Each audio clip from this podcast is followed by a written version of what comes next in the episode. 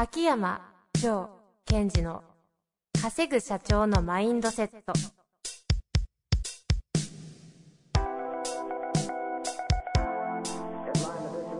なぜ一流の経営者たちはぶつかる壁を次々と越えられるのか。そこに隠されたマインドの正体。ポッドキャスト「稼ぐ社長のマインドセット」は上場企業から中小企業まで。エグゼクティブコーチングトレーナーとして人材開発を行ってきた秋山城賢治が経営や人生で役立つマインドの本質について分かりやすく解説します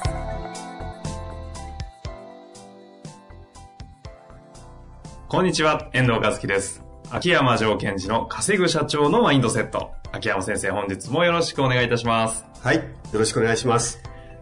さあ、今日はですね、えーいつも質問を多くいただいているんですけれども、一回お休みをさせていただいて、今日は、あの、お知らせというかですね、新しく秋山先生が出されました新刊 Kindle についてお話をしたいなというふうに思っておりますので、改めましてよろしくお願いいたします。はい。というわけで、先にですね、ご紹介したいのが、えーその Kindle、今現在 Amazon 実は1位なんですけれども、えー社長の人事力、99%の社長が知らないマネジメントの秘訣ということで、営業本の次はですね、この人事についてはい。出されたんですよね。そうです。ちょうど出たのが2017年、えー7月の9日。うん。そこから立て続けに社長の人事力1位で、2位が営業力、3位がマウンティングの本質とボンボンボンと並んでましたけど、はい。秋山尽くし。秋山尽くし。秋山尽くしでした。ありがとうございますね、というわけでね、ちょっとどういう本かもいろいろと教えていただきたいなと思っておりますので。はい。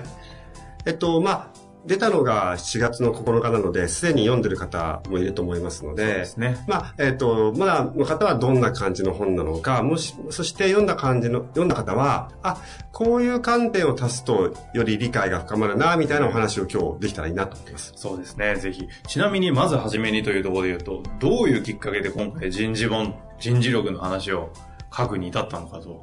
あそうですね。まず一つは、あのーこのポッドキャストもそうなんですけども、人事とか組織マネジメントについてのこう質問がすごい多かったですよね。確かにそうでしたね。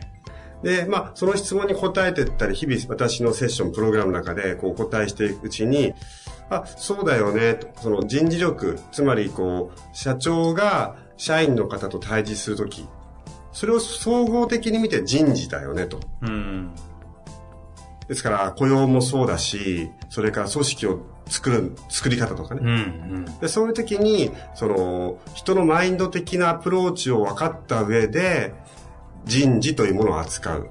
人事を扱うということは、組織を作るっていうことですね。うん。まあやっぱりじゃあ皆さんからのお問い合わせというか質問とかも結構いいきっかけになったところはあるんですか？あ、それはありますね。あと私、あの、そのプロセスを見てたのでね、ちょっと聞いてて面白かったのは、自分を生かす天才というのが、秋山先生のキーワード。はい。その自分を生かす天才になった後は、結果的に他人を生かす、生かさざるを得なくなるだろうと。そういう意味で言うと、人事っていうのはある種自分を生かす天才が、その夢、コアビジョンを実現するために他人を生かしてでも成し得るみたいなところの領域において人事が必要だみたいな話を聞いたのは、うんうんなるほどなというふうに思いましたけどね。そうなんですよね。その、組織を持ってる方っていうのは、そもそも論として、なんで組織を持ってるのかってことを考えた場合ですよ。うんうん。その、会社があるから社長やってるわけでは実はないんじゃないですか。いやーそうですね。まあそうなりがちになっちゃいますけど、うんうん本質は違いますよね、はいと。もう一回思い出しましょうと。あなたは組織というものを使ってまでもやりたいこととかやるべきことがあるわけですよね。はいはいはい。そのために社長業をやってるということですね。うーん。でもう一つは、その、いろんな経営者の方とお話をしてるって私がすごい感じたのは、はい。多くの方が、いい会社とか、いい組織を作ろうとして、すごい苦労してるんですよ。一般論で言うといい会社を作ろうっていうのはなんかこう当たり前のような感じはしますけどね。うんうんうん。そうですよね。で、その結果としてって、まずね、いい会社って皆さんおっしゃるけど、いい会社ってどういうことかというと、まあ本にもちょっと書いたんですけどね。これは、従業員の方にとっていい会社ってなっていくんです。社員さんにとってのいい会社。うんうんでそうすると、経営者の方は何をし始めるかというと、従業員の方に対してお給料を上げて、役職を与えて、うん。挙げきにこう、モチベーションも上げて、うんうんうん。やる気も、そうするといろんなものを相手に施すのがいい会社ってなっちゃう。高待遇ってことですね。はい。で、あの、それが、それをしたいので経営者をやってたんでしたっけ？みたいな。そもそも。うん確かにね。気づいたらそこが目的になってる感はあるけれども、うん。うん。そしていろいろビジネス書とか読むと、なんかいい会社、社員にとっていい会社を作らなきゃっていうふうにも思うようなこう、環境が多いですよね。ですから、その経営者の方がいい会社を作るってことに対して、少しこう、それは力を注ぎすぎちゃってて、うーん。何のために経営してるんだろうと。じゃあこの本は悪い会社を作ろうっていうわけではない、そうですね。。そうですね。まさかね、秋山先生がそんな本を。で、あの、じゃあどんな会社を作るかっていうと、うんうんうん。勝てる会社、勝てる組織を作るべきですよね。いいじゃなくて、勝てる組織ですね。うん。で、勝てる組織ってどういう人材がいるかっていうと、強い社員がいるわけですよね。まあ、優秀、強い、うん、強い。ん勝てる社員です。勝てる社員。で、勝てる社員がいる会社だと、経営者の方は時間が空くので、その時間を次のビジネスのためとか会社の発展のために使えるわけですよ。未来の方に時間を使うというそうです行為ですね。ですから多くの方が、なんか僕はまだまだ現場を抜けれないんですよ。その理由の一つは、勝てる社員がいないからです。で、勝てる社員がいないのはどうしてかっていうと、強い組織ではないからですよ。うーん。だ強い組織づくり、勝てる組織づくりを目指していくと、そこでは社員の方が強くなっていくってことですよね。まあ、必然的に、そこはもう鶏と卵かどっちかわからないけども、ということですね。はい。で、あの、じゃあ、勝てる組織になるとどうなるかっていうと、さっき言った時間が取れて、あとはえ会社が売上利益を残せると。うんうんうん。じゃあその時に何が起きてるんですかっていうと、顧客はハッピーですよね。そうですね。利益が出てるってことは、いい仕事をしてるので、結果として利益になるわけですからね。じゃあその利益をあなたはどう使うんですかって時に、次のビジネスの発展だとか、そこで初めて、えーもう少しこう、組織の状況を良くしようとかね。まあ別で新規の事業をするなり。いろんなことができる。うん。で、実はそのタイトルが、社長の人事力ってタイトルになってますが、はい中を開くと社長っていう言葉でなく、あえて経営者って言葉をずっと使ってってます。特に今回は。で、これにはすごい、えー重要な意図があって、はい。経営者の方っていうのは、イメージで言うと会社という箱があるじゃないですか。はいはい。その中に自分が入っちゃってる、入ってものを捉えてる。もしくは、箱、ビルの建物の屋上にいるイメージをお持ちなんですよね。うんうんうん。それではやっぱり、えっ、と、強い組織は作れない、勝てる組織は作れないんですよ。ですから皆さんの意識を経営者って言葉をあえて使うことによって、箱の外のかなり上空から箱を見るようにしたいんですよ。その法人格というのを客観的に箱と捉えて、はい。外から見るっていう目線で見てほしいっていうメッセージですか？外、それもかなりちょっと上の方。上なんですね。じゃあ、えっ、と、あなたの足元に見える箱、組織という箱はどれぐらい強いんですかと。うん、その客観性。はい。で、それがいいか悪いかじゃなくて、どれぐらい強いんですかで強いということは、どれぐらいマーケットとか顧客に対して、いいものを提供できる箱なんですか？っていうことなんですうね。ーん。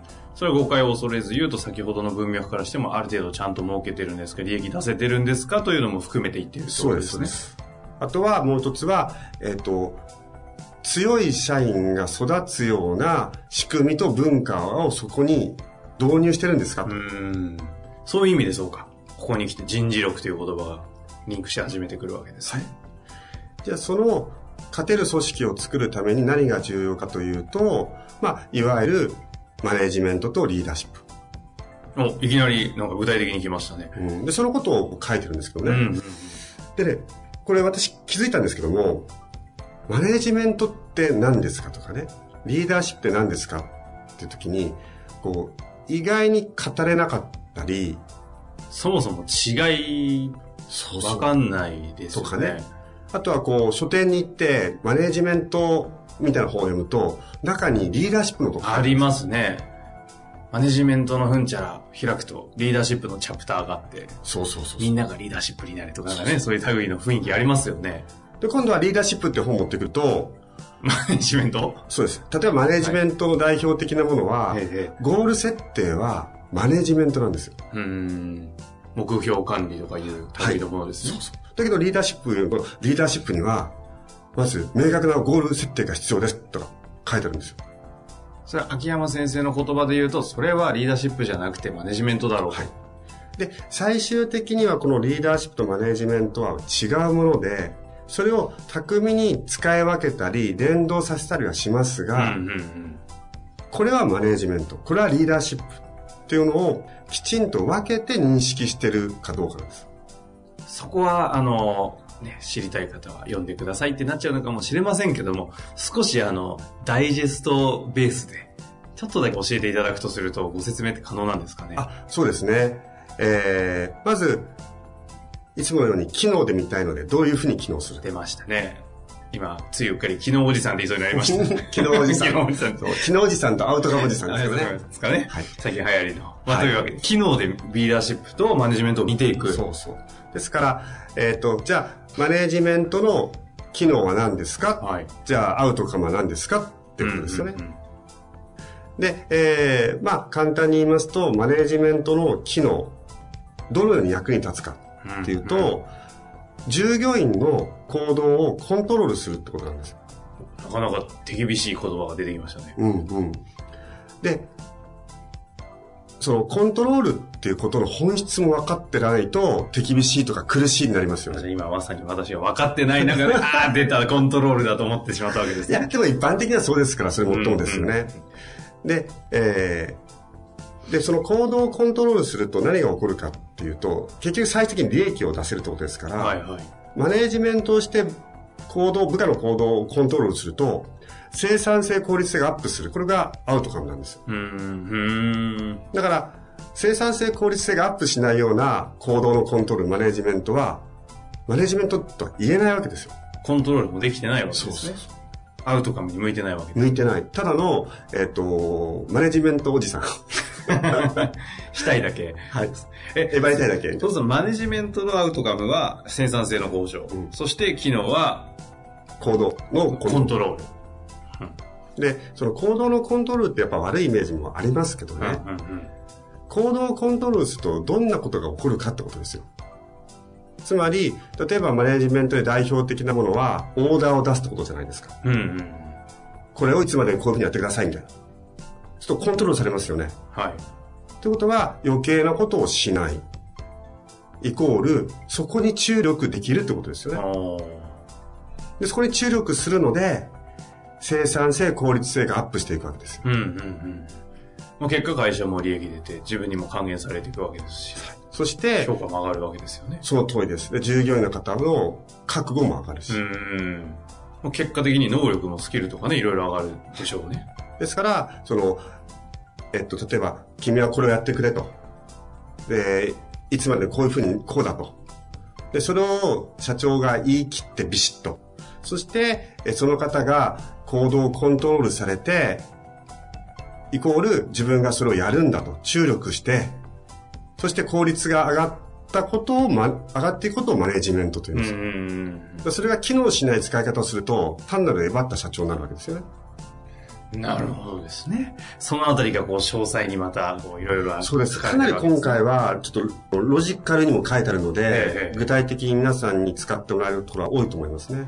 そして、一方でリーダーシップの方は、リーダーシップの方は、まあ対比させて言葉を整理したんですけども、リーダーシップは行動ではなくて、感情とか感覚をコントロールする。うん、両方コントロールなんですね。扱うということですよね。ほうほうほう。で、そのことで、次が面白いんですが、アウトカムですよね。アウトカム。リ例えばーダー、シップのアウトカム。実際にやることは褒めたりですね、目標目的を伝えたりすることなんですが、秋山先生番組的に言うと調教系ってやつですね。まあ、あとは皆さん的に言うとリーダーシップでみんな頑張ろうぜっていうと、相手に何を起こさせるために言ってると思います？なんかその感じだとモチベーションじゃないですか？ね。それをやるからいけないんですよ。外れ？外れ？もう、罠にはまったじゃないですか、今。ありがとうございます。えだってモチベーションじゃないんですか？感情をコントロールするんですよ。そうですよ。で、モチベーションをアップさせようと思うから、はいアップしたもうそのモチベーションがうん全然違うところに使っちゃったりするわけですよ。アフターファイブの飲み会とか。例えばね、そうですよね。で、じゃあ、モチベーションがアップすることと利益ってどう関係あるんですかって。関係はさせられれば関係なんか良さそうですけど。ですから、その答えだけ先に言うと、モチベーションじゃなく、仕事に対するパフォーマンスのアップなんです。パフォーマンスのアップ。そうそうそう。ですから、例えば、お前よくやってるなって褒めたりしますよね。その時皆さんは、モチベーションをアップさせようと思ってその言葉を使うから、そこに入るでしょ、うんうんでも私は、相手のパフォーマンスをアップさせるという意図を持って、うんあ、えー遠藤君はいつも頑張ってるねって。で、あ、うん、頑張ってる、嬉しい、見てくれてる、頑張ろうの先のパフォーマンスを、そう私がそれをそこに誘導するために導くためにこの言葉を使う。つまり走ってる側がどこに着地させようかっていう意図が伝わっていくんですよう。ーん、それがモチベーションが意図になってしまうと、モチベーションがアップしてそれがどこに使われるかはその人次第なわけですね。うーん。なるほど。っていう話は当然書いてあるんですね。書いてます。あ、そうなんですね。私はまんまとハマりましたけど。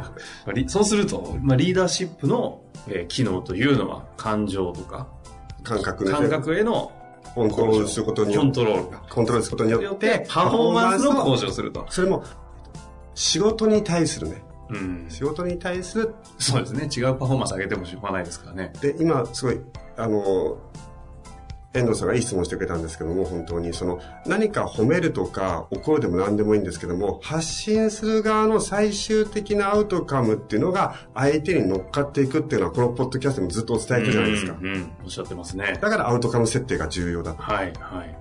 じゃああなたの部下を褒めるアウトカムは何ですかと。モチベーションアップですじゃなくって部下のパフォーマンスアップっていうふうに皆さんが心底思ってくれたら褒めるという行為がそのようにつ使われていくわけです仕事におけるパフォーマンスの向上であると。いうことをしっかりと噛み締めてモチベーションを上が上げるような行為をすれば、それはそれでそうです途。中のプロセスでモチベーションとかが上がったりはするんですがそれはどっちでもいいわけですよなんか厳しいですね。